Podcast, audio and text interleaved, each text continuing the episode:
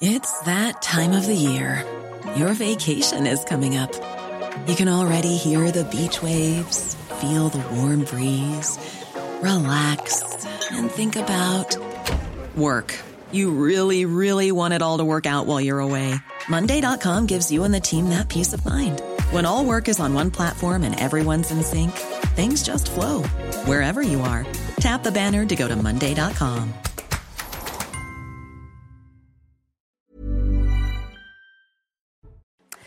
Bienvenue à vous qui nous rejoignez pour cette toute nouvelle édition de 90 minutes info, les thèmes de débat, les invités. Également, je vous les présente juste après le rappel des titres en compagnie de Michael Dos Santos aujourd'hui.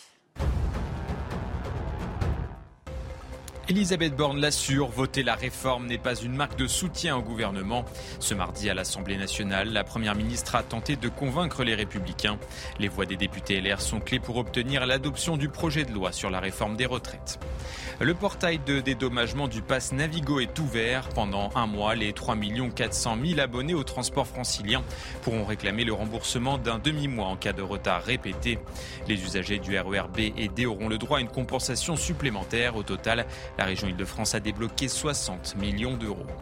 Enfin, Pékin fustige le programme de coopération AUKUS, l'alliance entre les États-Unis, l'Australie et la Grande-Bretagne dans le domaine des sous-marins. La Chine dénonce une voie erronée et dangereuse avec un risque de prolifération nucléaire. De son côté, la Russie accuse les anglo-saxons d'orchestrer des années de confrontation en Asie. Merci beaucoup et à tout à l'heure. Allez, le programme du jour, on va parler des déchets qui vont continuer de joncher le sol parisien au moins jusqu'à lundi puisque la grève des éboueurs se poursuit. Mais toujours pas de solution alternative prise par la mairie de Paris. Réaction entendue au Conseil de Paris ce matin.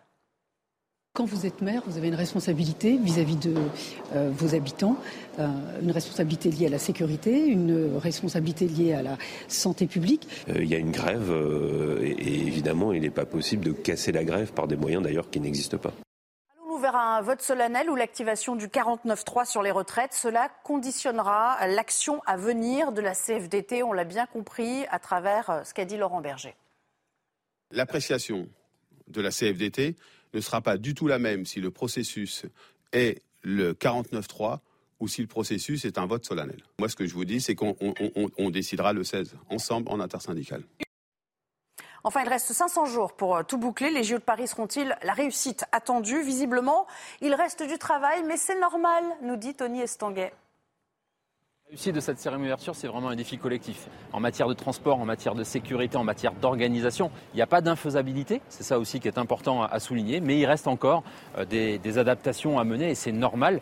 Euh, je pense qu'il y en aura encore beaucoup, encore de choses à adapter entre maintenant et le 26 juillet 2024.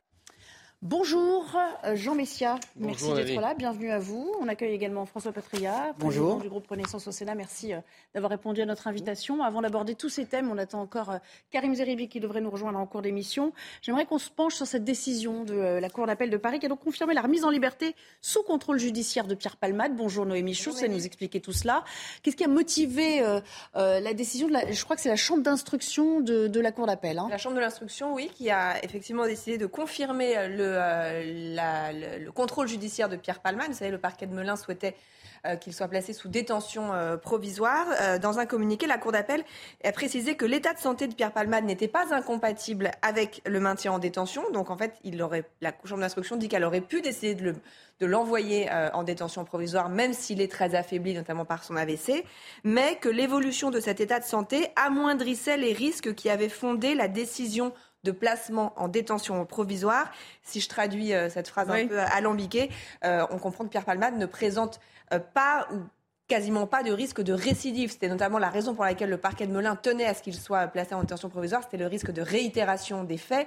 C'est un risque très limité. Et puis on précise que la Chambre de l'instruction a décidé d'encadrer encore un peu plus le contrôle judiciaire, puisque Pierre Palmade a interdiction de quitter l'hôpital où il est actuellement soigné il ne peut donc, euh, il n'est pas libre de ses mouvements, il ne peut pas sortir de, de l'hôpital. Et si dans les semaines ou dans les mois qui viennent, euh, il était amené à, à, devoir changer d'établissement pour euh, changer de traitement ou pour une, une, opération, il faudra que la juge d'instruction donne son accord dans le cadre de ce contrôle judiciaire. Donc, vous voyez, il ne va pas être libre de faire absolument ce qu'il veut. Et puis, on rappelle aussi que cette décision, c'est une décision à l'instant T. Ça ne veut pas dire que Pierre Palmade n'ira jamais en prison. On est dans la phase d'instruction, d'enquête. Il est mis en examen pour le moment Il sera, le temps du procès viendra, ce ne sera pas tout de suite, hein, avant, pas avant plusieurs années, mais il est tout à fait possible qu'un jour, Pierre Palmade soit condamné à de la prison et qu'il aille euh, en détention à ce moment-là. Alors, est-ce qu'il peut y avoir une suite à cette euh, affaire de, détention-là euh, Alors là, dans l'immédiat, on, a l'impression que c'est quand même un peu la fin du bras de fer entre, d'un côté, le, parquet de Melun qui tenait vraiment la détention provisoire, de l'autre la défense de Pierre Palmade qui faisait tout pour l'éviter en, proposant des solutions alternatives. On se souvient de l'assignation à résidence sous bracelet électronique, là le contrôle judiciaire et la juge d'instruction qui a tranché plutôt en faveur de, enfin qui a tranché en faveur de ce contrôle judiciaire en raison euh, de l'état de santé de Pierre Palmade et du, on, l'a dit, hein, du faible risque de, récidive. Maintenant l'enquête va se poursuivre cette enquête-là pour euh, sur les, causes et les circonstances de l'accident. Il y a deux autres enquêtes, on le rappelle, une sur euh, les, produits stupéfiants et et la troisième sur euh, les soupçons de détention euh, d'images pédopornographiques. Donc on, ne sait pas ce qui va se passer dans les, dans les mois qui viennent. Pierre Palmade sera notamment interrogé par la juge d'instruction dans le cadre de cette enquête sur l'accident. Mais sur la question de la détention provisoire, pour le moment, on devrait en rester là. Il peut encore y avoir des rebondissements, on l'a bien compris. En tout cas, merci beaucoup. Ça méritait quand même une petite explication puisque la décision est intervenue euh, aux premières heures de, la matinée. Mais l'actualité, vous l'aurez compris, euh, se joue à, l'Assemblée nationale également avec euh, un texte sur la réforme des retraites qui sera en commission mixte paritaire demain et puis peut-être en fonction de l'issue de cette commission mixte, un, vote prévu jeudi. Alors on fait les calculs de part et d'autre et pour l'instant, hein, il semblerait que le compte n'y soit pas tout à fait du côté de la majorité. Alors l'exécutif ira-t-il jusqu'au vote solennel ou procédera-t-il au 49-3 Ce terme de 49-3 était évidemment dans toutes les bouches aujourd'hui du côté du Palais Bourbon et évidemment la Première ministre en, en séance de questions au gouvernement a été interrogée à ce sujet. Écoutons Elisabeth Borne sur le recueil de cette majorité dont elle a tant besoin. Dans cette Assemblée, une majorité existe qui croit au travail, y compris au travail des seniors. Une majorité existe qui croit au système de retraite par répartition et qui veut garantir à notre jeunesse qu'elle en bénéficiera. Une majorité existe qui veut réduire les inégalités de pension entre les femmes et les hommes. Une majorité existe qui n'a pas peur des réformes, même impopulaires, quand elles sont nécessaires. Une majorité existe qui ne se laisse intimider ni par les insultes, ni par les menaces, ni par le vandalisme sur les permanences. Une majorité existe pour garantir aujourd'hui l'avenir de nos retraites et pour assumer demain des désaccords ou des oppositions franches sur d'autres sujets. La commission mixte paritaire se réunira demain sur notre projet pour les retraites. Vous serez ensuite conduit à vous exprimer sur la réforme des retraites, pas sur un soutien au gouvernement, mais sur ce projet, sur ce projet seulement.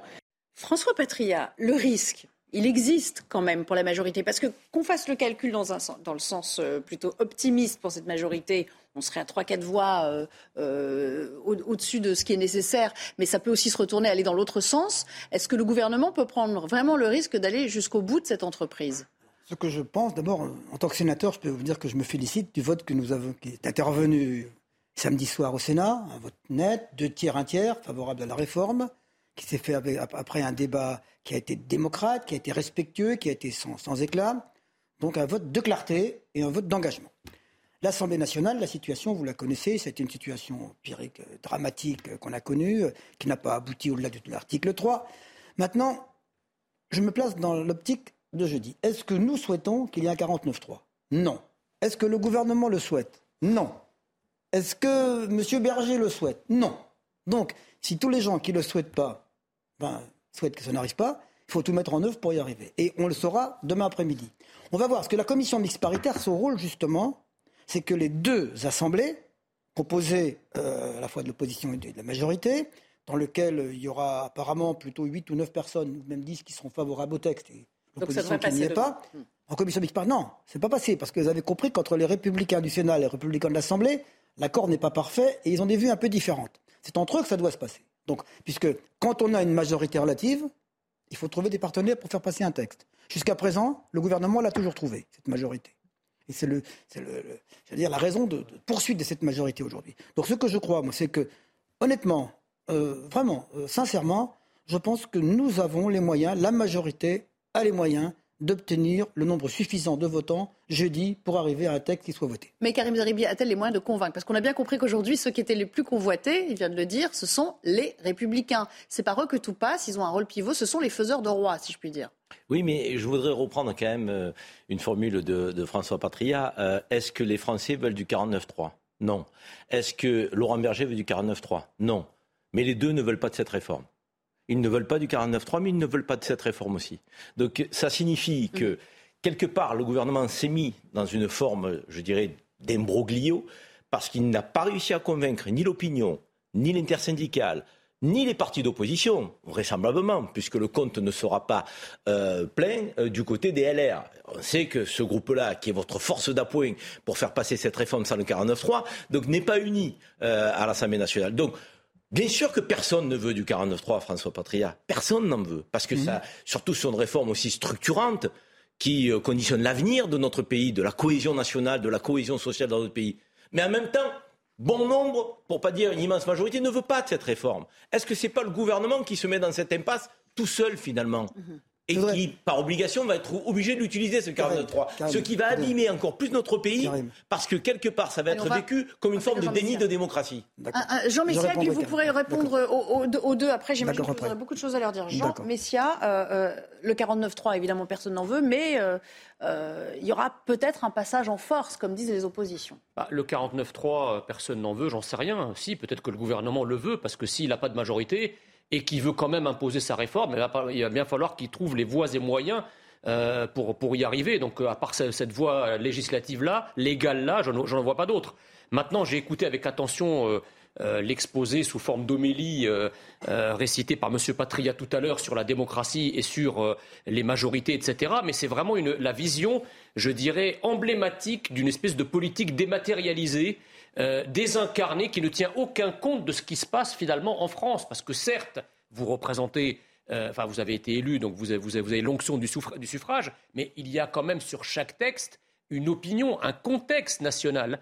Or, quand vous, quand vous additionnez le refus de cette réforme tel qu'exprimé par près de 70% des Français dans, dans, les sondages, des sondages réguliers, pas un, plusieurs, vous ajoutez des mobilisations dans la rue qui sont historiques plus d'un million de personnes sur plusieurs fois, euh, qui, dans une société très atomisée et très individualiste, équivaut à 4 millions de personnes il y a 30 ou 40 ans. Donc c'est quelque chose vraiment d'historique, cette mobilisation. Plus toutes les oppositions qui sont coalisées à l'Assemblée, vous ne pouvez pas, si vous voulez, euh, euh, euh, faire preuve de cécité et de surdité. et au Sénat, et au Sénat. Non mais attendez, alors justement j'y viens. Vous dites au Sénat, on a réussi à faire passer la réforme, ben, bien sûr.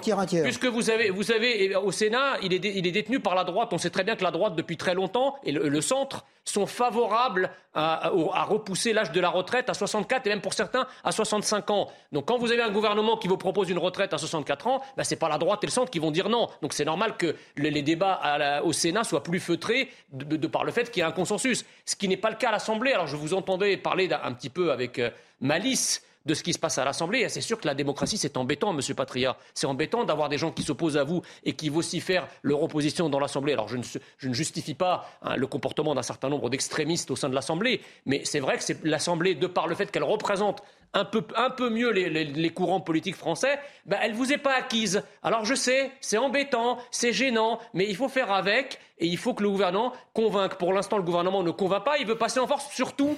il pratique une surdité et des œillères surtout. Du côté de la droite de l'Assemblée, il y a quand même plus de dissidence et plus de fronde. Bah, parce qu'il euh, ne perd pas le Nord quand même. Du côté du Sénat, elle n'est pas uniforme cette droite-là. Allez, allez-y, Deux ou trois réponses à l'emporte-pièce. D'abord, pour répondre à M. Messia à l'instant, euh, si la droite, comme vous le dites, euh, est favorable à la à la réforme, il n'y aura pas de problème demain. Oui, c'est ça. Si, ce que vous dites est vrai, demain, il y aura une majorité pour que le texte passe. Euh, sans problème. Non, parce que les, députés, ne sont pas fous. Mais ils, sont pas de droite. Bien qu'ils ont, les républicains, ils ont des comptes à rendre dans leur circo. très bien. On a, tous, des comptes à rendre. Vous savez, je suis élu depuis pas longtemps. Les sénateurs, c'est moins évident. J'ai été 15 ans député, j'ai été ministre, assurez-vous. J'étais 13 ans président de région. Je sais ce que c'est que le suffrage universel. Deuxième chose. Moi, je n'ai pas été élu pour suivre aveuglément l'opinion. Il n'y a pas du tout pour ça. Dans ma vie politique, j'ai toujours pris mes responsabilités, souvent, courage, souvent courageusement. Et pour reprendre un exemple et pour répondre à Karim dans le même temps, euh, j'étais député quand euh, Michel Rocard a créé la CSG. Il y avait autant de gens dans la rue. 80% des gens étaient contre, contre, contre. Ils étaient contre. Ils ne voulaient pas. Un nouveau. Et c'est un impôt qui est cher. Hein. La CSG, tout le monde sait ce que c'est aujourd'hui. Il a été passé au 49.3 à l'époque. Qui se souvient aujourd'hui que la CSG est passé au 49.3 bah, qui, reviendrait qui, qui, reviendrait? Qui Ceux, qui, sont contre la réforme s'en souviennent. Non mais attendez, mais qui Attendez, personne s'en souvient aujourd'hui. Ah, et, aujourd'hui, et qui reviendrait sur le fait que grâce à la CSG, on a équilibré les comptes sociaux? Personne. Moi, je suis là. Je suis pas là. Je, ne suis pas là pour faire plaisir. Je suis là. Je suis là pour deux choses. Un, pour permettre à ce que la France ne s'endette pas en plus et que pour mes enfants et mes petits-enfants aient des retraites. C'est ça ma responsabilité. C'est pas aujourd'hui de faire plaisir à tel ou tel.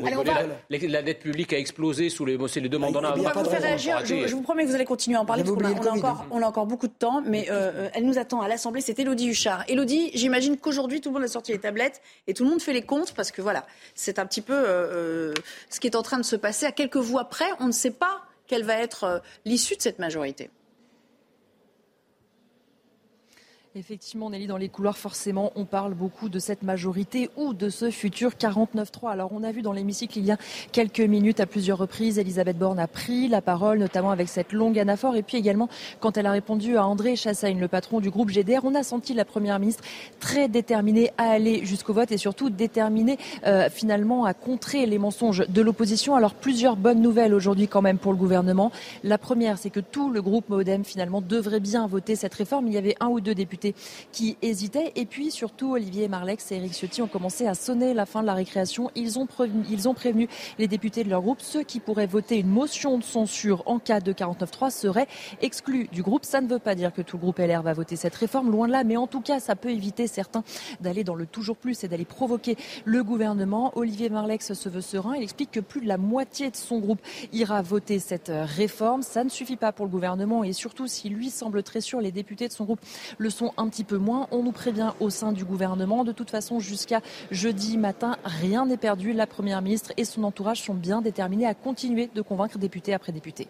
Merci beaucoup. Cette assemblée où visiblement le chahut continue de régner et d'aller bon train. Exemple, cette séquence qu'on va revivre entre euh, François Ruffin et Olivier Dussopt. Ah Vous êtes le coyote de Tex Avery. Vous savez, il court, il court, il a franchi la falaise et sous lui, c'est le vide. Il la découvre, il découvre ce vide et soudain il chute. Je vous écoute, je vous regarde et c'est ce vide qui me frappe, ce vide en vous, ce vide sous vous. Le coyote de Tex Avery est comique, lui. Vous êtes, vous, tragique? Vous êtes des dangers, oui, des dangers pour les Français. Car que faites-vous? Vous punissez les travailleurs qui ont tenu le pays debout. Vous instillez dans le cœur des dégoûts. Vous écrasez une démocratie que vous devriez soigner vous abîmez un pays qu'il nous faut réparer. Je crains, monsieur le député, que ma réponse soit brève puisque vous n'avez pas posé de question. Vous n'avez pas posé de question, vous n'avez pas pu vous empêcher de succomber euh, finalement à vos péchés, l'outrance, une forme d'insulte déguisée et euh, la volonté euh, de vouloir prendre une hauteur que vous n'atteindrez jamais. Vous avez terminé sur un mot, responsabilité. La responsabilité, c'est celle de cette majorité. La responsabilité, c'est de porter une réforme qui permette d'équilibrer le système, qui permette de créer de nouveaux droits, qui permette de regarder nos enfants et nos petits-enfants dans les yeux en leur disant que nous avons préservé un système de solidarité dont ils vont pouvoir bénéficier.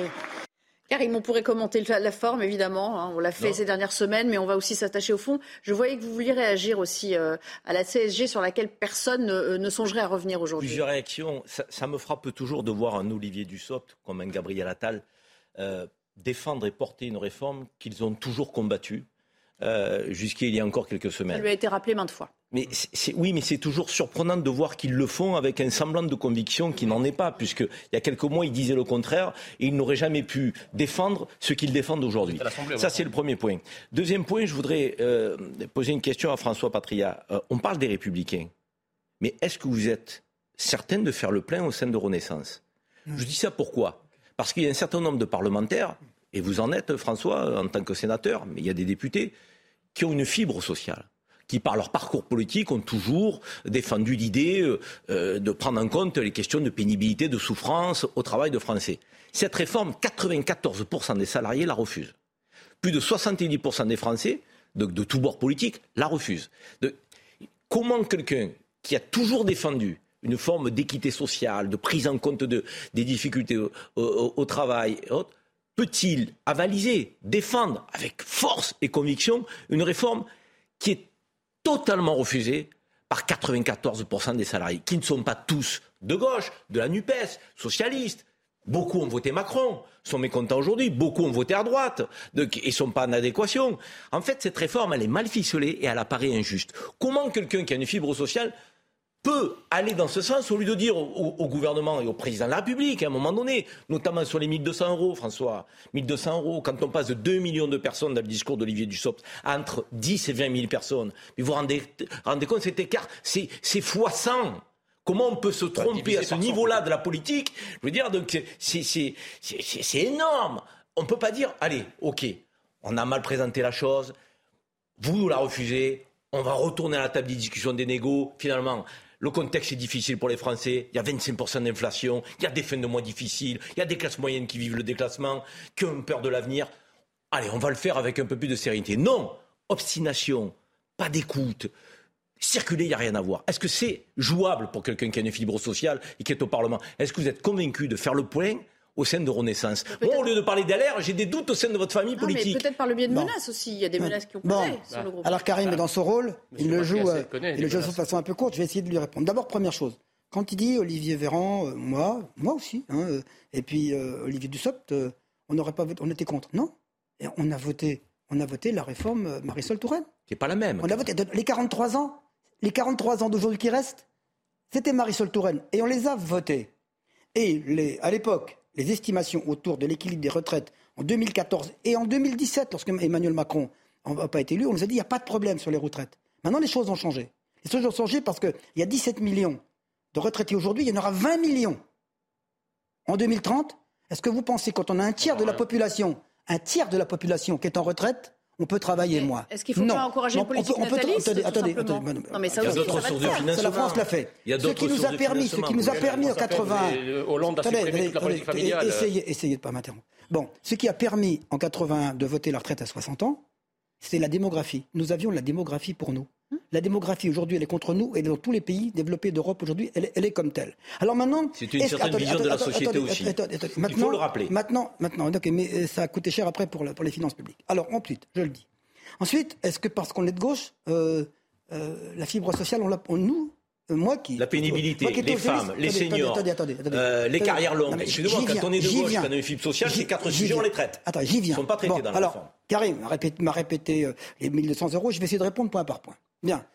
Regardez ce qui s'est passé par le passé dans les réformes des retraites. Cette réforme-là, elle va dégager plus de 17 milliards de recettes supplémentaires. Sans doute un peu moins maintenant avec les aménagements. mais, non, mais attendez, attendez, attendez, Ça serait dû à peu de chagrin. Non, mais non, justement, vous avez essayé de démontrer avant ce que je vais vous démontrer qui est vrai. 1, 17 milliards et demi, plus ce qu'on va prendre dans la caisse accident du travail et maladie professionnelle qui est excédentaire, 1 mmh. milliard 3, plus une part de la CNRSL à côté, on va arriver à près de 20 milliards. Qu'est-ce qu'on va faire avec ces 20 milliards? C'est la première fois depuis la réforme de retraite où on va en dépenser un tiers pour des avancées sociales. Moi qui suis de gauche, ça me fait plaisir. Parce que qu'est-ce qu'on fait les, les, les, autres majorités avant nous, qu'est-ce qu'ils ont fait pour les cardiologues? Qu'est-ce qu'ils ont fait pour l'emploi des seniors? Qu'est-ce qu'ils ont fait Qu'est-ce qu'ils ont fait? Attendez, qu'est-ce qu'ils ont fait pour les femmes? Sur l'emploi des seniors, l'index, c'est pas très convaincant quand même. Je, vais vous donner un chiffre. Donner un chiffre. Un index, c'est pas très je vous donne un euh, chiffre. engageant. Écoutez un chiffre. Cette fois-ci, dans les recettes supplémentaires, près de plus, de 25% sera utilisé pour faire de la redistribution sociale. Dans la dernière réforme Touraine, qui ne dégageait pas assez de recettes, il y a eu 4,6% de redistribution sociale. Donc, vous voyez, je suis de gauche. Quand je pense aujourd'hui, non mais prendre aujourd'hui, les carillons, comment on les a pris? Traite aujourd'hui, demain, les femmes travailleront pas plus longtemps que les hommes. C'est pas vrai. Et demain, on prendra les droits familiaux, on prendra le reste à côté. Et les, sur les 1200 euros. Allez, Jean Messia, parce qu'il il, est en Je vais répondre après. Jean Messia, vous avez euh, au moins une minute pour vous, là. Bah, déjà, si vous voulez, le, compte, quand on fait l'arithmétique à l'Assemblée nationale, euh, on, on, arrive à peu près à 281 euh, députés qui, seraient favorables à la réforme contre 278 contre. Ça veut dire que c'est vraiment, vraiment très tangent. Ça, c'est la première ça, chose. C'est votre compte. D'un point de vue, oui, mais ça, vous le retrouverez aussi dans tous les, tous, les journalistes politiques j'ai lu la presse de ce matin, ils sont à peu près dans les mêmes enfin, Visiblement, le modem rentre dans le rang, c'est ce que nous disait notre reporter. Ça, ça c'est ça, c'est la première chose. La deuxième chose, Ramos je, voterai la réforme. J'écoute attentivement, j'ai écouté attentivement votre exposé sur la redistribution que va permettre euh, euh, cette réforme, notamment au travers des économies qu'elle va dégager. Mais vous savez, en économie, il y a quelque chose qui s'appelle l'optimum de Pareto, c'est-à-dire que vous ne pouvez pas améliorer le sort d'une minorité de personnes en dégradant le sort de la majorité. C'est-à-dire vous ne pouvez pas ponctionner une majorité pour améliorer le sort d'une minorité. Or, c'est ce que fait la réforme. Si tant est que les calculs que vous avez euh, énoncés, c'est-à-dire qui arrivent à 20 milliards, n'aient pas été finalement euh, vidés de leur substance par toutes les concessions que le gouvernement a faites depuis, depuis, le début. Sachant que, attendez, sachant que je ne vois pas pourquoi vous vous entêtez pour in fine, parce qu'on parle plutôt de 10 milliards après toutes les, toutes les concessions, 10 milliards, mais 10 milliards, ce n'est rien par rapport aux centaines de milliards que vous avez balancés dans l'économie au moment du Covid et le quoi qu'il en coûte. Vous comprenez? Quand on pense que le bouclier tarifaire, celui qui consiste à faire des chèques euh, énergie, coûte 56 milliards d'euros juste cette mesure-là. Donc on n'est pas, si vous voulez. Il ne faut pas le faire. Il y a. Non, il faut pas, le faire. Non, mais non, je, dis, dis pas qu'il faut, pas le faire. Je dis il faut laisser les, Français payer 100% plus cher. Je, dis, je dis qu'il y a une, une, espèce de, dé, de décalage entre l'ampleur de votre entêtement et la goutte d'eau de l'économie que vous envisagez. Je vous promets qu'on y revient juste après la pause. On va parler du 49.3, de la conséquence que ça aura aussi sur l'action syndicale, puisque vous l'avez entendu tout à l'heure, Laurent Berger prévient ce ne sera pas tout à fait la même euh, en fonction d'un vote solennel ou euh, de l'activation du 49.3. Tout de suite. Nous sommes de retour et avant de reprendre le débat, toujours sur le 49.3, je vous propose de retrouver Simon Guillain pour le journal. Ravi de vous retrouver, Simon. Ravi de vous retrouver aussi Nelly et bonjour à tous ceux qui nous ont rejoints à 16h sur CNews. C'est une semaine décisive concernant la réforme des retraites.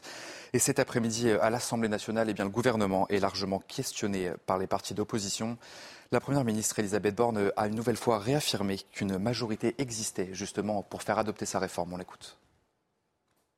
Une majorité existe qui fera toujours passer la responsabilité avant l'affichage, la posture ou les petits calculs du coup d'après.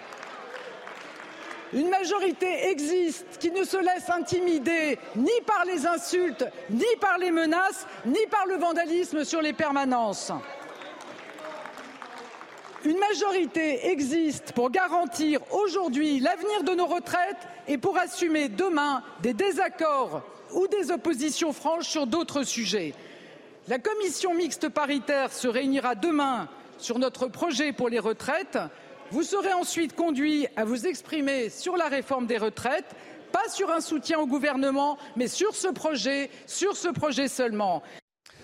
L'actualité, c'est aussi l'affaire Pierre Palmade. La justice a confirmé ce matin sa remise en liberté sous contrôle judiciaire. Pierre Palmade a interdiction de quitter l'hôpital là où il se trouve, une décision prise par la Chambre de l'instruction de la Cour d'appel de Paris. Direction Marseille, à présent, où un immeuble squatté par des trafiquants de drogue a dû être évacué ce matin pour des raisons sanitaires. Situé dans le quartier de la Belle de Mai, au nord de la ville, l'immeuble est complètement délabré et insalubre. Stéphanie Rouquet s'est rendue sur place pour CNews. Regardez. 8 heures du matin, à Marseille, les forces de l'ordre encadrent le quartier de la Belle de Mai. Ce bâtiment de 10 étages, squatté en partie par des personnes en situation irrégulière et des dealers, est évacué pour des raisons sanitaires. Un soulagement pour les locataires. Si on voit qu'est-ce qui se passe au bâtiment, c'est plus un bâtiment là. C'est l'enfer en fait. Les rats, ils ont bien fait de le fermer. Mais en plus de l'insalubrité, les voisins et les résidents parle d'une insécurité permanente. Pour les familles, pour les enfants, pour tout quoi. C'est vraiment insupportable.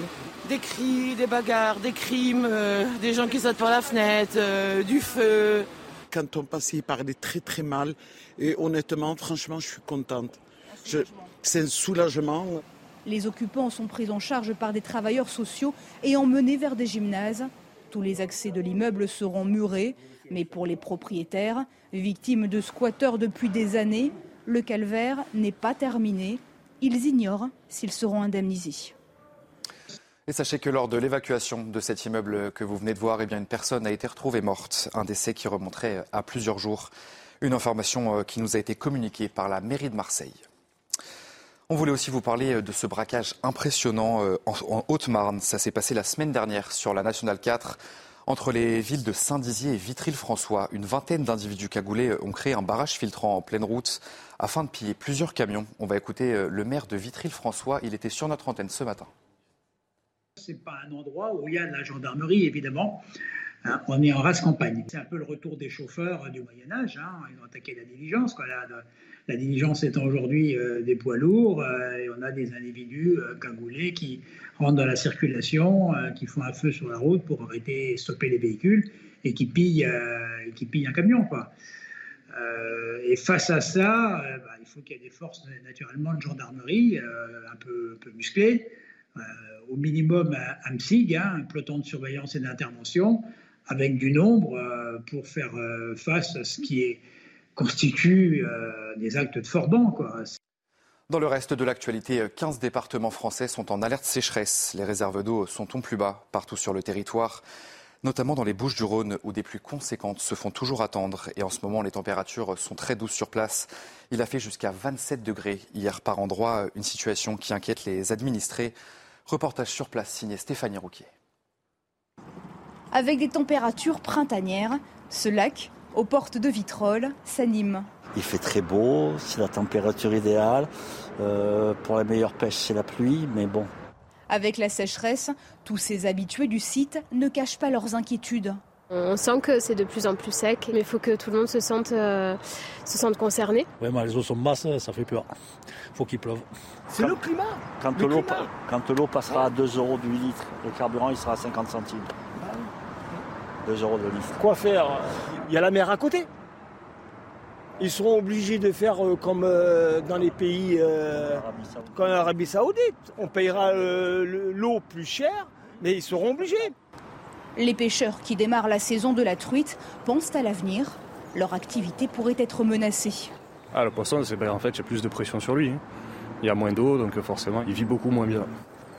Les quelques pluies de ces derniers jours n'ont pas permis de recharger les cours d'eau et les nappes phréatiques. Tout le département des Bouches-du-Rhône est en vigilance sécheresse.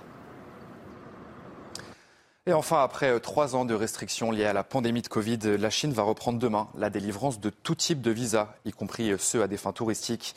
Une annonce faite par l'ambassade de Chine à Washington. La Chine, premier pays touché par le virus, avait brutalement fermé ses frontières en mars 2020. Voilà pour euh, ce tour de l'actualité à 16h sur CNews. Vous retrouvez tout de suite Nelly Denac et ses invités pour la suite de 90 minutes info. Merci beaucoup Simon et je vous dis à demain pour euh, un nouveau rendez-vous avec euh, l'actualité. On continue de parler du 49.3. Ce serait le dernier recours pour l'exécutif, mais il est en train de faire ses comptes. Il veut être sûr d'avoir la majorité pour procéder à un vote solennel. Quelques réactions entendues du côté de l'Assemblée nationale, notamment sur le 49.3, possiblement jeudi. Écoutez. Le fond du fond, c'est qu'ils veulent passer une réforme contre laquelle la majorité des Français, enfin face à laquelle la majorité des Français est contre. Donc ils veulent passer en force. Eh bien, ils vont utiliser les outils qui sont à leur disposition dans, la, Constitution. oui. Et... Le 49.3 serait la, dernière euh, procédure pour empêcher qu'il y ait véritablement un vote clair. Personne n'a jamais recours au 49.3 de, de gaieté de cœur. Ça n'existe pas.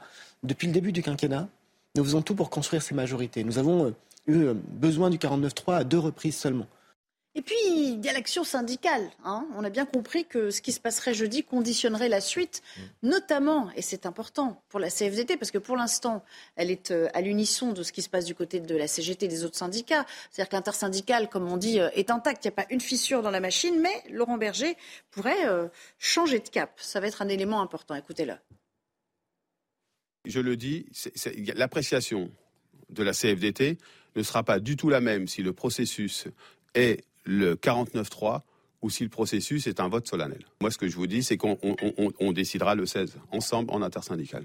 Karim Zeribi, sans son leadership, les actions seraient compromises, les actions de blocage euh, qui, ont été entamées? De la part de l'intersyndicale? Ah, Je pense que ça mettrait effectivement euh, un coup hein, à cette dynamique syndicale qui a redonné euh, de l'énergie au corps intermédiaire que Emmanuel Macron avait tenté aussi euh, de balayer d'un revers de main au début de son premier euh, quinquennat. Il l'a fait avec les élus locaux, il l'a fait avec les syndicats. Euh, là, ces derniers ont repris un peu du poil de la bête parce que, fort du soutien de l'opinion, ils sont dans la rue unis avec un mot d'ordre, le retrait de cette réforme. Alors pour Laurent Berger, ça n'est pas le retrait de la réforme des retraites, je dirais dans sa totalité, c'est le retrait de cette réforme pour en discuter une autre. Et il est ouvert à la discussion. Donc là, on n'a pas un syndicaliste radical, euh, jusqu'au boutiste, euh, qui dit non à tout. Euh, il y a un syndicaliste mécontent qui estime que le dialogue social n'a pas fonctionné comme il aurait dû fonctionner et qui demande à ce que l'opinion soit prise aussi en considération dans son refus de cette. Il est ouvert à la discussion. Oui, il est ouvert à la discussion. Si, on renonce aux 64 ans, il a dit les 64 ans, c'est un mais, mais, mais ça ne veut pas dire qu'il est fermé pour autant à une réforme qui s'équilibre économiquement pour sauver notre régime par répartition. Le problème, Nelly, c'est que ce gouvernement, et François, j'espère qu'à ce titre, il peut aussi euh, être d'accord avec ça, euh, euh, a laissé entendre qu'il n'y avait qu'une solution pour sauver le système par répartition. Or, on sait que c'est pas vrai. Il y, avait, il y avait retraite à points, il y avait d'autres sources de financement à trouver, il y avait plusieurs options possibles. Donc le gouvernement en a posé une et en disant si vous n'êtes pas d'accord avec celle-là, il n'y aura pas de discussion possible, c'est-à-dire les 64 ans. Donc là, c'est là que le problème s'est posé, en l'occurrence. Et je pense que Laurent Berger, quand il dit si c'est le 49-3 ou si c'est un vote solennel, ce ne sera pas pareil, parce qu'il se dit qu'il sera respectueux du vote du Parlement si le Parlement s'exprime. Si c'est le 49-3, il estime que ce sera un déni de démocratie et un passage en force. Jean Messia, avant d'en venir à, la réponse de, Jean, de François Patria, pardon. Bah, C'est-à-dire qu'en fait, il n'y a pas d'autre solution, si vous voulez, que cette réforme des retraites-là. En fait, ce, à quoi s'opposent les Français, c'est au principe même de travailler plus dans un, dans, un contexte où, le, où, ils ne vivent, où ils vivent de moins en moins bien de leur travail et où ils trouvent de moins en moins de sens dans leur travail. Donc évidemment, quand vous demandez aux gens de travailler plus dans ces conditions, il y a un refus. Vous comprenez? Donc ça, c'est la première chose. La deuxième chose, c'est que toute la France entière a les yeux rivés sur l'Assemblée nationale parce que c'est le dernier recours pour empêcher cette réforme de passer. Surtout les républicains, parce que je vous rappelle quand même, on l'a oublié, hein, c'est que les députés républicains qui ont été élus, ils ont été élus face à des macronistes la plupart du temps dans leur circonscription aux dernières législatives. Donc ils ne peuvent pas avoir été élus contre la, majorité présidentielle pour, in fine, rejoindre les rangs de la majorité. C'est une forme de trahison de leur électorat. Donc il faut absolument que tous ceux qui ont été ils ont élus... Fait campagne pour les 65 ans. Tous ceux qui ont été élus, oui d'accord, mais tous ceux qui ont été élus, tous ceux qui ont été élus contre des macronistes, tous ceux qui ont été élus je dirais, euh, dans, la majorité, dans cette, dans cette minorité, même si le, comment dirais-je, la majorité, c'est une majorité relative que vous avez. Donc il faut que toutes les oppositions se coalisent, que toutes les oppositions fassent bloc pour voter cette motion de censure, parce que la France entière a les yeux rivés sur l'Assemblée, étant donné que le gouvernement est sourd à ce qui se passe dans le, dans le pays réel, dans la rue et dans les sondages. Un dernier mot et on passe à la grève des éboueurs, si vous non, Mais, hein. bien sûr, non, non, Mais il y a cette question, je ne peux pas répondre aux sept, on est d'accord. D'abord, je vais répondre à M. Messia, euh, ce qu'il dit à l'instant. Quand, quand, les Français ont dit, on vous met une majorité relative pour que vous trouviez des compromis avec d'autres parlementaires pour faire passer vos lois. Et tant que la majorité trouvera euh, une majorité pour passer les textes à l'Assemblée, elle restera. Premièrement, vous dites euh, les Républicains. Mais les Républicains, Madame Pécresse, ça fait campagne pour 65 ans. Ah Monsieur Pradier, Monsieur Pradier a déposé d'un seul coup maintenant, alors que alors il déposait chaque année un amendement avec, 65 ans sec. Vous avez raison. Sans mesure sociale. la réforme, juste, sans mesure sociale. la, réforme des retraites actuelles est devenue une question politique qui dépasse largement le financement de la retraite. vous comprenez? C'est ça ce que je veux moi, dire. Moi, j'ai fait campagne pour Emmanuel Macron. J'appartiens à sa majorité. je préside son euh, groupe au Sénat. Et j'ai entendu pendant la campagne qu'il dirait qu'il dirait qu'on mettrait la retraite à 65 ans. Qu'est-ce que serait ce pays? La France est-elle un nirvana? Où on peut à tout prix aujourd'hui travailler moins que tous les autres pays européens? Mais on travaille plus de prestations. Vous savez très bien. vous savez très bien. Mais, si, mais, bien sûr que non. le principe d'un départ à 64 ans, en fait, c'est une, réforme punitive parce que la vérité, c'est que personne aujourd'hui, ou quasiment personne, ne prend sa retraite à tout plein à 62 ans. Mais les Français veulent garder la liberté de partir à 62 ans, même avec une décote. Voilà, c'est tout. Si vous voulez faire court et pas noble, et couper la parole à chaque fois que je parte, on ne va pas y arriver. Donc essayons un, peu, essayons un peu de se, respecter. Donc je vous dis, les, les républicains sont aujourd'hui cohérents avec eux-mêmes et responsables parce qu'ils avaient dit vouloir voter. Et on a fait des concessions aux républicains.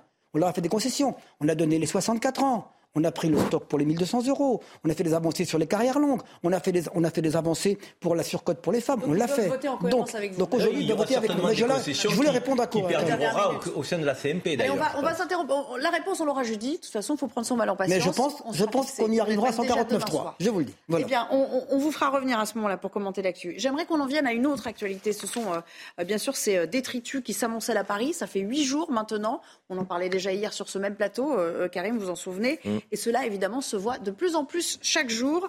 En outre, les éboueurs et les agents d'incinérateurs euh, d'Ivry ont reconduit la grève au moins jusqu'à lundi. Ils l'ont annoncé euh, ce matin. Alors, outre les riverains qui sont peu habitués à ce spectacle, évidemment, il y a aussi les hôteliers qui s'inquiètent pour, pour leur clientèle. Regardez ce reportage, Vincent Fandège. Voici ce que trouvent les clients de cet hôtel en sortant dans la rue. Voilà, comme vous constatez, euh, il y a des poubelles qui sont accumulées euh, un petit peu partout, à droite, à gauche, sur le trottoir d'en face. Euh, c'est catastrophique. Ah, moi j'ai honte. Moi j'ai honte. Ce n'est pas l'image que je veux renvoyer ni de Paris ni de l'hôtel dans lequel je travaille. Pour le gérant de l'établissement, la grève des éboueurs vient aggraver une situation déjà fragile à cause des autres perturbations, notamment dans les transports. Nous, on a euh, à peu près deux tiers de nos clients qui ont annulé, soit parce que les trains n'arrivaient pas jusqu'à Paris, euh, soit parce que euh, les salons professionnels étaient annulés. C'est très très pénalisant, vraiment vraiment au niveau de l'activité économique, c'est très très dur.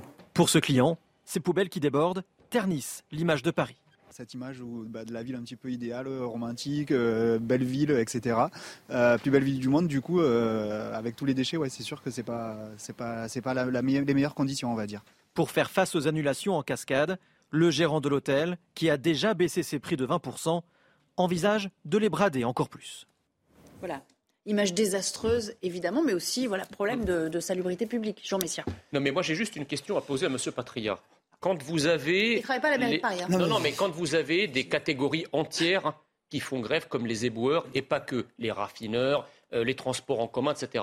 Quand vous avez des mobilisations massives de gens qui vous disent non à la retraite, expliquez-moi ce que vous leur dites. Ça veut dire qu'ils ne sont pas convaincus par votre réforme. Qu'est-ce qui se passe à ce moment-là dans, l'esprit du gouvernement? C'est-à-dire que vous avez beau expliquer, nous dire tout ce que vous nous avez dit, à savoir que c'est une avancée sociale, que vous avez pris en compte la pénibilité, que vous avez pris en compte la spécificité d'un certain nombre de carrières hachées, des femmes, etc. Mais le pays reste droit dans ses bottes et vous dit non. Alors de deux choses l'une, ou vous nous expliquez que les Français sont débiles et qu'ils ne comprennent pas votre politique, ce qui d'ailleurs ne serait guère surprenant euh, de la part du gouvernement dont on connaît un peu la morgue en ce domaine, soit ils ont raison contre vous.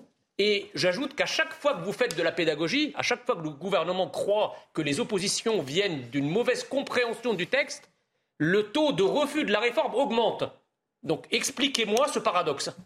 Mais écoutez, je trouve que ce gouvernement, d'abord, il est courageux parce qu'il prend les problèmes à bras le corps. Il nous a permis de passer le Covid. Tout à l'heure, vous allez parler des milliards. Mais si on n'avait pas dépensé les milliards de Covid, combien de faillites, combien de chômeurs Parce qu'à parce aucun moment, à aucun moment, M. Messia, vous me dites que la politique de ce hein. gouvernement, attendez, à aucun moment, vous me dites que la politique de ce gouvernement a été le premier gouvernement depuis 20 ans à faire reculer le chômage. que maintenant, dans mon département, on est à moins de 5%. Que maintenant, les gens travaillent, donc produisent plus. Et ce que nous voulons, ce que veut ce gouvernement, c'est que le travail paye. À quoi ça sert Si vous êtes prêt à soutenir un, un président de commission des finances qui dit Moi, je ne sais pas ce que c'est que la valeur travail, vous vous rendez compte Vous en êtes à suivre ces gens-là aujourd'hui? Je ne sais pas ce que c'est que la valeur travail. Moi, je sais ce que ça représente en tant qu'humain. La valeur travail, je sais ce que ça représente. Le travail, c'est aussi un lieu d'épanouissement. C'est un lieu de développement. C'est un lieu qui permet de se développer aujourd'hui. Alors, ce que vous dites, moi, les éboueurs, alors ça n'a rien à voir euh, ici. Revenons, à leur, euh, mobilisation. Aux éboueurs, leur mobilisation. D'abord, euh, je suis bien entendu respectueux du droit de grève et de la contestation du blocage, et là il s'agit d'un blocage, blocage de l'activité intégrale, prise en otage des Parisiens, prise en otage des touristes, prise en otage des acteurs économiques. Je suis farouchement opposé à cela. Mais enfin, là, je me tourne vers la mairie de Paris. Qui est-ce qui est responsable des ordures ménagères bah, Il faut pas grève pour la mairie de Paris. les, gens de la mairie de Paris, les gens de la mairie de Paris disaient il y a deux ans qu'ils étaient prêts à vivre en harmonie avec les surmulots. On n'appelle plus le salaire. Eh ben maintenant, ils sont servis. Ils sont en harmonie avec les surmulots. Hein Il y en a. Bon. Mais pas, pas l'harmonie avec le gouvernement. Madame, Hidalgo, Hidalgo, peut très bien aujourd'hui bah, prendre des mesures avec les services municipaux pour assurer elle est responsable de la salubrité. elle doit on a, le faire. On a bien compris que c'était un jeu aussi euh, politique qui se jouait hein, derrière à, Paris pour, euh, en vue de, de 2026. L'enjeu est très gros. Vous allez comprendre pourquoi. Quand vous êtes maire, vous avez une responsabilité vis-à-vis de euh, vos habitants, euh, une responsabilité liée à la sécurité, une responsabilité liée à la santé publique, puisqu'aujourd'hui il ne s'agit pas de grévistes ou pas grévistes. Les éboueurs euh, souhaitent faire grève, le droit de grève est tout à fait légitime, mais c'est dans la limite évidemment de la santé publique, mais aussi de la sécurité. Il y a simplement une mairie de Paris qui incite à la grève et qui se déclare mairie solidaire et qui ne fait rien pour résorber les ordures qui s'accumulent sur les trottoirs. Et puis il y a les Parisiens qui subissent cette situation. Aujourd'hui, on a compris le message, le droit de grève existe. Maintenant, il faut impérativement que les commerçants puissent travailler et surtout que la vie reprenne. Voilà, tous les LR en, embuscade, vous l'aurez compris. Quand même, euh, euh, Karim Zeribi, Rachida Dati, euh, elle fait appel, il faut le noter, hein, dans le 7e, à des, à des services privés pour pallier le manque de ramassage. Ça, on, doit lui faire crédit de ça quand même. Alors, c'est vrai que tous ces acteurs-là qui ont pris la parole politique ont un objectif, c'est l'alternance en 2026 donc d'Anne Hidalgo. Donc, leur, leur, parole politique, elle n'est pas dénuée d'opportunisme politique. Mais il y a un vrai sujet. Le droit de grève on l'a sacralisé et je crois qu'on a eu raison parce que dans un pays démocratique, les travailleurs ont le droit de faire grève et de manifester. En l'occurrence, la question qui se pose à nous aujourd'hui, si on fait grève et que cette grève ne pose pas de contraintes, les gouvernants ne vous entendent pas. Si vous manifestez à plus de 2 millions de Français et que vous ne cassez rien, le gouvernement ne vous entend pas. Si vous manifestez à 10 000 et que vous faites de la casse et que vous créez du trouble, on va vous entendre. C'est dramatique ce que je dis là mais c'est une réalité. Une triste réalité du fonctionnement de notre démocratie. Or là, ces éboueurs, tout le monde le reconnaît, le droit de faire grève. Mais si cette grève ne gêne pas, vous croyez qu'on va en parler là sur CNews Vous croyez qu'on va en parler Comme on, va, ils vont attirer l'attention Ils l'attireront pas. Ah, Alors on est partagé parce qu'on dit ils ont le droit de faire grève et il faut que la grève pose quelques contraintes et en même temps il y a des enjeux économiques, sociaux, d'hygiène, sanitaires parce qu'on a des rats qui sont gros comme des chats. Donc euh, et on se dit à un moment donné il va falloir faire quelque chose parce que sinon les Parisiens vont en pâtir. L'image de Paris, l'image de la France, l'image. Oui, bien sûr que moi je, je, suis sensible à ces restaurateurs, à ces hôteliers, à ces gens qui euh, économiquement parlant peut-être vont devoir tirer le rideau, mettre des gens au chômage. Mais la réalité, c'est que si une grève ne gêne pas, Personne n'en parle. On parlait du droit de grève. Eh bien, euh, Anne Hidalgo suspend les travaux à la mairie de Paris demain, précisément, euh, en vue de cette mobilisation, pour permettre à ceux qui le souhaitent d'aller manifester. On va l'écouter s'en expliquer, puis on rejoindra Jeanne Cancard juste après. Il faut qu'elle enlève les ordures pour la sécurité. Mes chers collègues, euh, je voulais vous informer que compte tenu de la nouvelle journée de mobilisation demain, contre, bien sûr, cette réforme des retraites euh, sur laquelle notre exécutif est solidaire, euh, du mouvement social, pardon. Euh, il m'apparaît souhaitable de modifier l'organisation de la séance du Conseil de Paris pour convenir des modalités d'organisation permettant à bon nombre des élus de pouvoir participer à la manifestation qui a eu lieu demain. Bonjour Jeanne Cancard, vous l'avez suivi ce Conseil de Paris, ça a créé un petit peu de chahut quand même, hein. il y a eu un peu, de, un peu de grabuge à la suite de cette prise de parole. Oui, Nelly, exactement. Pour l'opposition, eh bien, c'est tout simplement un scandale démocratique qui se tient ici au Conseil de Paris. Demain après-midi devaient être traitées les questions d'actualité avec forcément au cœur des discussions, eh bien, la question de la grève des éboueurs et des milliers de tonnes de déchets qui s'entassent ici dans les rues de la capitale. Puisqu'aujourd'hui, il faut savoir, eh bien, que cette problématique, elle n'est pas du tout abordée ici en Conseil de Paris. Elle n'est pas à l'ordre du jour. Donc, ça sera demain, eh bien, ça sera après-demain, ce jeudi après-midi, pardon, que cette question sera traitée. On a un petit peu le sentiment ici au Conseil de Paris eh bien, que le sujet des poubelles, il est traité partout, partout, à Paris, en France, mais pas ici, à l'intérieur du Conseil de Paris. La séance des questions d'actualité aura donc lieu jeudi après-midi, mais l'opposition, eh bien, elle, ce qu'elle trouve avec cette annonce faite très tardivement par la maire de Paris, eh c'est qu'il y a un certain mépris, une, une certaine instrumentalisation de la part d'Anne Hidalgo à l'égard du Conseil de Paris et puis plus largement euh, des Parisiens. Il faut aussi savoir que le groupe de Rachida Dati a demandé à ce que les élus qui seraient absents demain après-midi eh bien, aient des sanctions disciplinaires qui leur soient appliquées. Merci beaucoup pour ces explications. Question simple, Jean Messia, en quelques secondes, puis euh, François Patria, si vous le voulez. Est-ce que c'est son rôle? C'est pas son rôle. Alors, on, peut être contre la politique du gouvernement, mais là, Madame, Hidalgo n'agit pas en son nom propre, elle agit en tant que maire de Paris. On ne peut pas, si vous voulez, instrumentaliser une commune, qui plus est Paris, euh, pour en faire une, forme de bélier contre la politique du gouvernement, que Mme Hidalgo aille manifester à titre personnel avec tous les membres de son conseil municipal à titre personnel, grand bien lui fasse, mais elle ne peut pas, si vous voulez, interrompre les travaux et avec le coût que ça, que ça génère derrière, puisque euh, je vous rappelle quand même que tous ces gens-là sont payés par nos impôts, euh, elle ne peut pas les, instrumentaliser pour, faire, pour aller faire une manifestation. Même, question, est-ce qu'elle outrepasse ces trois, choses. Madame Hidalgo aggrave son cas. Premièrement, elle dit ouvertement être solidaire des grévistes et les, et les encourager à continuer. Deuxième chose, demain, il y aura des manifestations dans Paris. Or, vous savez que les poubelles et tout le matériel, euh, aujourd'hui, c'est dangereux parce que ça peut établir un projectile. Son rôle, c'est de les faire enlever. Troisièmement, Madame Hidalgo joue contre le service public. Parce qu'on voit que dans les, départements, dans les arrondissements où c'est privatisé, ça fonctionne, les déchets sont enlevés. Donc, elle-même qui défend le service public, les crises, joue contre le service public actuellement. Et en guise de conclusion, Karim, s'il vous plaît. Non, mais euh, c'est pas vrai que dans le secteur privé, la grève n'a pas lieu. Euh, Pisorno, par exemple, qui est une entreprise qui a un contrat avec euh, la mairie de Paris, donc fait grève. la question, c'est est-ce que c'est Est-ce que c'est responsable aujourd'hui de, que de prendre le Conseil de, quelque part en otage de ses convictions politiques? Le Conseil, il est pluriel. De qui doit se tenir, il se tient. Après, il n'en demeure pas moins qu'elle a le droit d'aller soutenir l'intersyndicale, d'aller manifester. Il n'y a pas de souci avec ça. Donc c'est sa sensibilité politique et ça lui appartient. Mais c'est vrai que quand elle donne, par exemple, une journée euh, de congé euh, quasiment, euh, de en plus, hein. une demi-journée pour aller manifester, donc on se dit là, la collectivité va pénaliser peut-être des administrés qui sont favorables à la réforme, qui ne pourront pas le refaire un passeport, une carte d'identité, parce que la mairesse de Paris.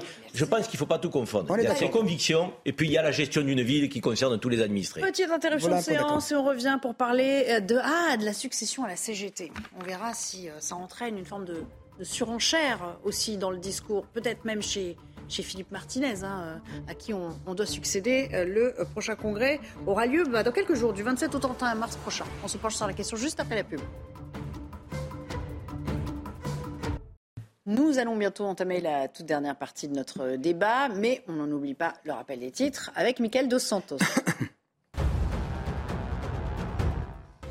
Les perturbations se poursuivent demain dans les transports en commun d'Île-de-France. Les RER A et B seront principalement impactés par la grève. Un train sur deux devrait circuler. Côté métro, quelques ralentissements sont également prévus par la RATP. Le marché musical français a progressé de 6,4% en 2022, soit une sixième année consécutive de hausse. C'est ce qu'a dévoilé le syndicat national de l'édition phonographique. Les ventes reposent aux trois quarts sur les exploitations numériques. Enfin, la propriétaire d'un immeuble à Lyon condamnée pour avoir délogé des squatteurs. La justice a considéré que la reprise des lieux était irrégulière. Elle devra payer 2000 euros pour réparation du préjudice subi. Les deux plaignants, eux, ne pourront pas réintégrer le logement.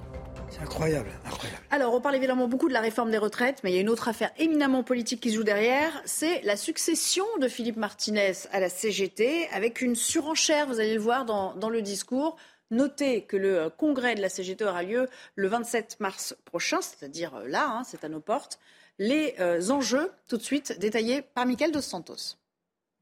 Céline Verzelletti est la préférée des radicaux de la CGT pour succéder à Philippe Martinez. Parmi les membres de la ligne dure qui la soutiennent figure Emmanuel Lépine, l'un des leaders du syndicat, à l'origine jeudi de propos très controversés. Le but partout, c'est de désorganiser au maximum la production. Et si la question, c'est de savoir si on veut mettre à genoux l'économie française, la réponse, elle est oui.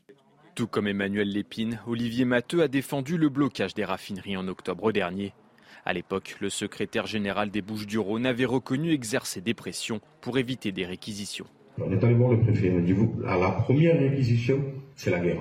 Jusqu'au dernier sujetiste, vous devrez nous crever. On vous met le feu au département, mais pas le feu au Sénégal. On vous met le feu au flamands. Un vocabulaire guerrier révolutionnaire identique à celui de la FSM, l'ancienne intersyndicale mondiale communiste. Les deux hommes en partagent les idées, mais ils sont loin d'être les premiers. 1946-1947, euh, la CGT se radicalise énormément euh, et s'allie avec, euh, ouvertement et clairement avec le Parti communiste français et contribue à l'organisation de, de, manifestations violentes, de sabotage. Pour le moment, Marie Buisson, pro-Martinez, jugée trop tendre, n'aurait pas les faveurs des plus de 600 000 adhérents de la CGT. Jean Messia, c'est donc à gauche toute parce qu'il y a un réel enjeu euh, voilà, avec les, adhérents. Là, ils, en plus, ils ont le vent en poupe en ce moment. Bah, c'est sûr que c'est là aussi où le, où le, gouvernement joue gros par rapport à la radicalisation euh, des syndicats. C'est-à-dire que euh, la surdité euh, et la cécité du gouvernement sur la réforme à ce qui se passe dans le pays encourage évidemment la base à une forme de radicalité pour répondre à ce qui est considéré comme une radicalité du gouvernement. Tant et si bien que ceux qui représentent aujourd'hui les syndicats, et notamment la CGT, sont perçus par la base comme étant trop modérés ou trop mous par rapport à la réponse qui doit être apportée au gouvernement et qu'ils voient beaucoup plus radicale, justement. Donc, effectivement, euh, et, là, pour le coup, si vous voulez, Martinez, il est, euh, un peu tiraillé entre deux logiques, c'est-à-dire euh, une logique qui vise à, essayer de négocier avec, avec, le gouvernement et la logique de sa base qui le tire euh, vers euh, une extrémisation de l'action. Donc euh, tout ça, je crois que vraiment la politique d'entêtement du gouvernement est en train de conduire le pays à, une forme de crispation qui peut être potentiellement extrêmement dangereuse. vous êtes d'accord, Karim, pour dire que quand même euh, cette échéance électorale qui pointe, euh, c'est pas pour arranger les affaires de l'exécutif, parce que forcément, ben voilà, il y a une surenchère aussi du côté. C'est pas pour arranger les affaires de l'exécutif, mais j'irai plus loin. Moi, je dirais que ça n'arrangera certainement pas, selon euh, le candidat qui passe, l'intersyndical aussi. Parce que, en fait, si vous voulez, le contexte aujourd'hui économique et social du pays, avec cette réforme qui est refusée euh, par 94% des salariés et par l'immense majorité des syndiqués euh, de la CGT, va servir la frange dure. Si nous étions dans un contexte plus apaisé et apaisant, à la limite, un discours rationnel, plus raisonnable, serait audible. Aujourd'hui, qu'est-ce qui est audible? Nous avons manifesté à plus de 2 millions, dans le calme en assurant avec les cordons de sécurité euh, syndicaux et la police, donc euh, euh, la casse et les black blocs. Vous avez vu, ça ne marche pas. On balaye d'un revers de main nos manifestations avec plusieurs centaines de milliers de Français, pour pas dire de millions, quand on atteint le chiffre de 2 millions. Donc, il faut aller vers des actions plus dures, vers des actions coup de poing. Ce discours sera audible le 27 mars prochain par les militants de la CGT. Mmh. Il ne l'aurait peut-être pas été dans un autre contexte. Si le gouvernement avait ouvert la porte à l'intersyndicale, en discutant et autres. Même euh, un Philippe Martinez aurait pu dire à ses troupes, attendez, il faut raison garder, maintenons l'intersyndicale. Donc si nous sommes trop durs, trop radicaux, nous ne pourrons pas euh, travailler avec la CFDT et l'UNSA et Force ouvrière et la CFTC. Si nous avons une posture offensive, mais raisonnable. Nous pourrons maintenir l'intersyndicale. Or, le pays, sur le plan social, a besoin de cette intersyndicale. Nous ne l'avions pas vu depuis des décennies. Donc, euh, une intersyndicale aussi soudée. Donc, moi, je pense que le gouvernement a tort de privilégier les opérations coup de poing, la frange dure, parce que derrière, en termes de dialogue social, ce sera beaucoup plus difficile sur d'autres réformes à, mettre en œuvre. Il y a une vraie polarisation quand même là, hein. on le voit, c'est en train de s'entrechoquer tout ça. Je suis un peu surpris de voir euh, invités, que je respecte par ailleurs, euh, aujourd'hui, euh, donner une légitimité démocratique aux syndicats. D'abord, les syndicats, ils sont là pour traiter les problèmes entre le patronat, les syndicats, etc. et pour discuter avec l'État. Mais ils ne sont pas là pour légiférer. Dans une démocratie, la légitimité, elle est au Parlement. Elle n'est pas dans la rue. C'est clair. On va le voir jeudi. Elle est au, elle est au Parlement, elle n'est pas dans la rue. Attendez, elle est, au Parlement. On verra. la, légitimité, la légitimité, elle est au Parlement. Or, aujourd'hui, ce que je vois, c'est beaucoup d'outrance. Vous avez entendu? Du feu et des flammes c'est la guerre. Vous avez entendu les propos. Moi, j'ai entendu. Mais j'ai entendu. Attendez, attendez, non, si, j'ai dit que leur légitimité, elle est interprofessionnelle, elle est de dialoguer entre, entre l'employeur et les employés, dialoguer avec le gouvernement sur les mesures à prendre, mais c'est pas elle de voter. non, mais attendez, Emmanuel Macron les reçoit pas. J'ai dit, j'ai dit, qu'il n'y avait pas de légitimité. Attendez, je vous écoute toujours, de légitimité à voter. J'entends bien. Donc, à être force de proposition, oui. Eh bien entendu. Mais écoutez, jamais les syndicats n'ont été autant reçus que pendant ces quatre derniers mois. Mais reçus pour ne pas être entendus, ça ne sert à rien, François. Ils ont entendu puisqu'ils ont topé. Sur les mesures qui ont été prises. Attendez, si, si. Ah, Berger l'a dit lui-même, on va toper. D'ailleurs, il a dit, je dirais même les avancées qu'il y a eu dans, dans, le dialogue. Il y a eu un dialogue de quatre mois. Ils ont fait une ligne rouge des 64 ans. J'entends bien. Mais ce n'est pas eux de décider 64 ou pas 64. Ils peuvent être contre. C'est au Parlement de, décider. Les propos qui tiennent aujourd'hui sont des propos outranciers. Je ne suis pas sûr que la CFDT gagne des galons, mais une chose, je voudrais vous dire. Attendez, entre ce qu'ils annoncent et ce qu'ils disent et la réalité, on nous avait promis, depuis la fin février, début mars, que la France serait bloquée qu'ils allaient bloquer la France, arrêter la France, qu'ils allaient mettre l'économie à genoux. C'est pas encore tout à fait le cas. Non mais attendez. on connaît la difficulté des salariés français. Non, mais attendez, attendez. et, la, France n'a pas, été, la France n'a pas été bloquée. Les gens sont allés travailler, les gens se sont déplacés, les touristes sont arrivés. La France n'a pas été bloquée. Et heureusement, pour tous ceux qui travaillent et qui veulent travailler, beaucoup de Français travaillent aujourd'hui, beaucoup, beaucoup, beaucoup. J'allais dire, l'économie n'est pas à genoux, heureusement. Alors quand un syndicat vous dit, je veux mettre l'économie à genoux, mais comment peut-elle être crédible aux yeux de l'opinion publique? Merci. Allez, on s'interroge sur cette euh, notion parce qu'on n'a pas fini d'en parler, bien évidemment. Mais j'aimerais quand même qu'on conserve quelques minutes juste après la, pause euh, pour parler des JO 2024. Ça y est, on a atteint la barre des 500 jours avec un compte à rebours qui commence. Vous allez le voir, c'est pas tout à fait prêt. On parlera beaucoup de sécurité aussi. À tout à l'heure. J'aimerais alors qu'on entame le dernier bloc de euh, ce débat, qu'on aborde les JO à Paris. Vous le savez, il reste désormais 500 jours, 500 jours pour tout boucler et faire que cet événement soit le plus euh, parfait possible. Il en va du rayonnement de la France, il en va de notre euh, économie à venir aussi. Alors infrastructure, accueil, transport, tout n'est pas bouclé. On parlera aussi de la sécurité. il y avait des déjeuners et des réunions autour d'Emmanuel Macron à ce propos aujourd'hui.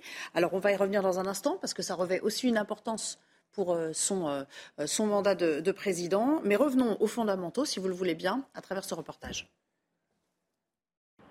Jusqu'à 8000 ouvriers, 5 jours par semaine, des grues à perte de vue, chantier au pluriel, du village olympique au centre aquatique, en passant par l'aréna Porte de la Chapelle. Sur les 64 projets, 46 sont en cours. Aucun souci de manque de matériaux et un timing pour le moment maîtrisé malgré la conjoncture.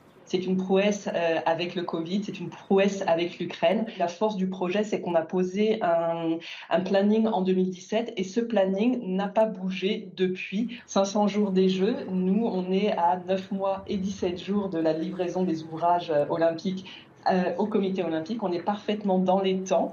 Une fois livré, il restera alors le temps au comité olympique pour tester, roder et aménager les équipements, une logistique multiple et variée. Je pense par exemple au village des athlètes. Il va falloir installer 14 250 lits dans l'ensemble des bâtiments. Et ça, c'est le comité olympique euh, qui le fait. Et puis ce sera le temps de l'après-jeu pour faire de ces équipements un héritage durable pour la population et la phase d'un an dite de réversibilité. Les premiers habitants du futur ex-village olympique sont attendus été 2025. Alors on n'entend que ce mot hein, depuis ce matin. Euh, on parle beaucoup de défis, le défi de ceci, le défi de cela. Ça sous-entend euh, quelques difficultés quand même. Écoutez Tony Estanguet. Pour moi, la réussite de cette cérémonie d'ouverture, c'est vraiment un défi collectif. Et on va avoir besoin que chacun des acteurs amène son expertise en matière de transport, en matière de sécurité, en matière d'organisation. Et donc, on est encore effectivement à J-500. Il reste du temps pour affiner euh, ces jauges, pour affiner l'organisation logistique euh, de cette cérémonie d'ouverture. Il n'y a pas d'infaisabilité, c'est ça aussi qui est important à souligner, mais il reste encore euh, des, adaptations à mener et c'est normal. je pense qu'il y en aura encore beaucoup, encore de choses à adapter entre maintenant et, et le 26 juillet 2024.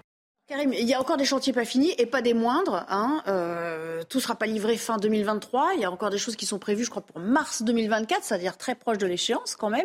Est-ce que c'est inquiétant? Évidemment qu'il y a de quoi s'inquiéter parce que nous avons tous envie en tant que Français que ces JO soient une réussite c'est l'image de notre pays euh, qui est en jeu, euh, c'est euh, des dérivés économiques, c'est la possibilité de faire rayonner la France. Une fois qu'on a dit ça, je pense qu'il y a trois défis qui se présentent nous. D'abord, terminer les infrastructures. Dans le contexte de la crise que nous connaissons, on le voit sur le plan de l'immobilier, il y a un coup d'arrêt dans le pays les matériaux sont plus chers, le coût énergétique, les difficultés à trouver du personnel. Donc tout ça fait que certainement sur les infrastructures relatives au JO, on va avoir un retard. J'espère qu'il ne nous permettra pas euh, de donner une mauvaise image. Le deuxième euh, défi, c'est celui du climat social. Euh, imaginez que le pays soit en grève euh, au moment des Jeux Olympiques, alors qu'on a fondamentalement besoin des moyens de transport. Je pense au TGV, parce que les JO, c'est Paris, mais c'est aussi Marseille. Donc, euh, euh, les plages du Prado, il y a un centre aquatique qui va être créé. Il y aura des opérations sportives décentralisées. Le RER, e donc le métro, je veux dire, imaginez que nous soyons en grève, et une grève dure, parce qu'il sera des traces sur ce qu'on est en train de vivre, et qu'on a évoqué au début de cette émission. Donc, l'image sera pas bonne. Et le troisième défi, c'est le défi sécuritaire. Et là, il n'est pas moindre ce défi. Parce que quand on a vu effectivement la finale au Stade de France, donc, euh, qui était une finale de match de football, pas plus que ça. Là, ça va être des opérations sportives démultipliées sur plusieurs sites. Donc, on a vu la difficulté à encadrer cette manifestation de dimension internationale et on voit que tous les acteurs de la sécurité privée vous disent il nous manquera 30 000 effectifs.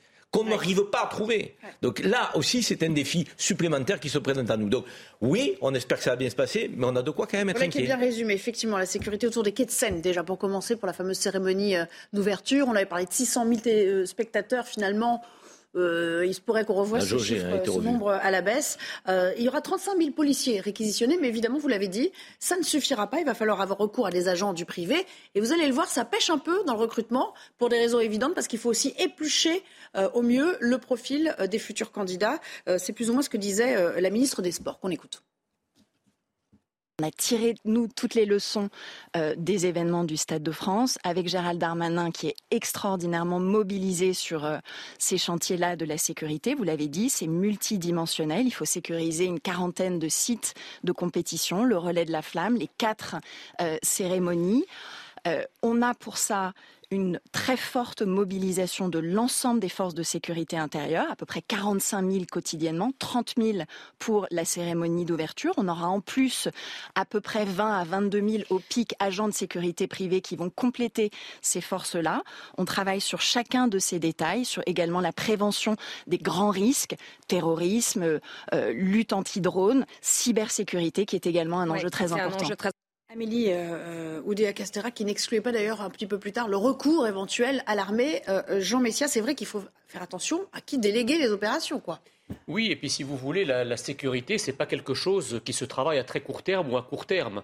Il s'agit pas pour cette cérémonie, bien sûr, il s'agit pour cette cérémonie de mettre les effectifs susceptibles d'en garantir la sécurité, mais dans un, dans un pays qui est ensauvagé au point où on en est, avec une explosion de l'insécurité au point où on en est, effectivement, on peut comprendre que le défi sécuritaire est démultiplié dans le cadre de ce genre de, de manifestations. D'autant plus que, euh, Karim Zeribi l'a rappelé tout à l'heure, euh, quand le ministre de l'Intérieur, si vous voulez, est incapable de, garantir la sécurité d'une compétition localisée de football, on peut quand même s'interroger et avoir des doutes sur sa capacité à garantir la sécurité pour une, manifestation euh, d'importance pareille. Surtout s'il concentre ses efforts sur la lutte contre des supporters britanniques, eh ben là, vous pouvez être, vous, pouvez être sûr qu'on va, on va en ah, avoir des problèmes d'insécurité.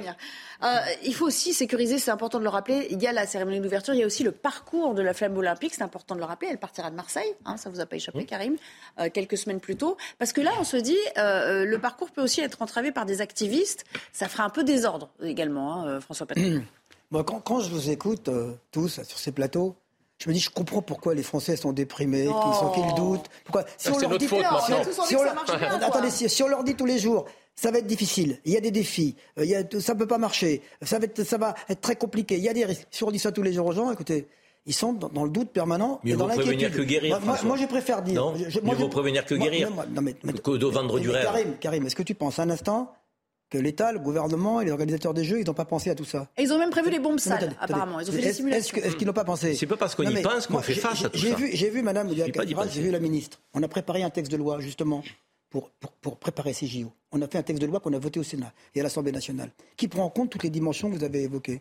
Toutes les dimensions que vous avez évoquées. Ah bon je me souviens qu'on disait... pourquoi il y a 120 coups de couteau par jour en France alors attendez, ça n'a rien à voir. Attendez, bah, ça n'a rien, bah, rien à voir. C'est de sécurité, non, non mais, Lutter contre l'insécurité dès maintenant.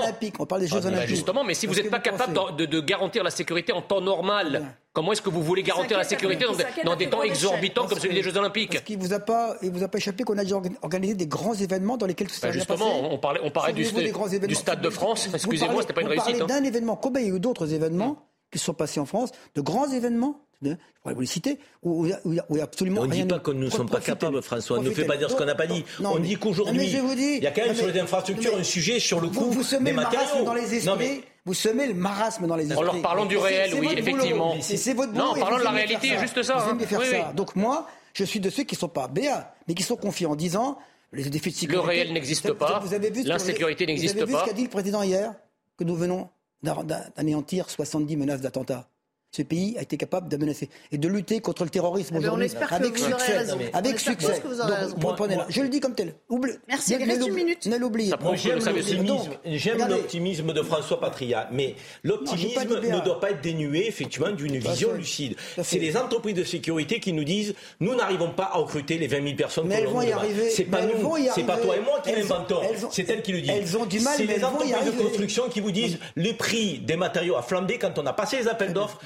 Le prix n'était pas à ce qu'ils sont aujourd'hui. Oui, mais ça, c'est pas le gouvernement, ça, pour le Mais même au-delà, les, les candidats le climat se bousculent social, pas. il est quand même délétère. Euh, On l'invente pas, ça, quand même. Et les candidats se bousculent pas. Pôle emploi a appelé les candidats potentiels. 20% ont dit on est potentiellement intéressés. C'est-à-dire que pour l'instant. Non, mais juste à la, à à porte de la chapelle, la colline du crack et tout ça, vous allez en faire quoi? Du coup, ça va se régler. On disait il y a trois ans, quand Notre-Dame a brûlé, jamais on pourra le faire. Mais 2024, vous n'y pensez pas, ce sera 2026, 2027, on ne trouvera pas le bois, on ne trouvera pas les architectes, on ne trouvera pas les vitrines. Non, mais monsieur- on a trouvé. Monsieur Patria, vous avez vu Est-ce que, réparée. est-ce que vous avez vu Est-ce que, vous avez vu la tête de la porte de la chapelle, la colline du crack, etc. Donc vous êtes en train de dire aujourd'hui aux Français que tout ça va se régler parce qu'il y a les Jeux Olympiques. Plus de colline de crack, plus, de- migrants, plus de vols à la Ce tire. que j'ai dit, c'est que je vous faisais êtes confiance au gouvernement, à Gérald Darmanin, à la ministre des Sports, à la sécurité aujourd'hui, pour demain faire en sorte que les choses se passent à la fois. Merci. Je serais vous, je me laisserai fenêtre de doute quand même. Nous espérons ne pas avoir joué les oiseaux de mauvais augure, Moi, cher. François Patria. On essaie de tout border comme, euh, comme J'aime bien ta oiseau de bon augure, moi. Mais, mais tant mieux pour vous. Et on espère que euh, l'histoire vous donnera évidemment raison. C'est notre intérêt à tous. Dans un instant, Punchline, Laurence Ferrari vous attend. Et moi, je vous dis à demain, ici sur ce même plateau. Merci à. Merci à vous. Merci. Merci beaucoup. Bon courage. Imagine the softest sheets you've ever felt. Now imagine them getting even softer over time. That's what you'll feel with Bowl and Branch's organic cotton sheets. In a recent customer survey, 96% replied that Bowl and Branch sheets get softer with every wash. Start getting your best night's sleep in these sheets that get softer and softer for years to come. Try their sheets with a 30-night guarantee. Plus, get 15% off your first order at bowlandbranch.com. Code BUTTERY. Exclusions apply. See site for details.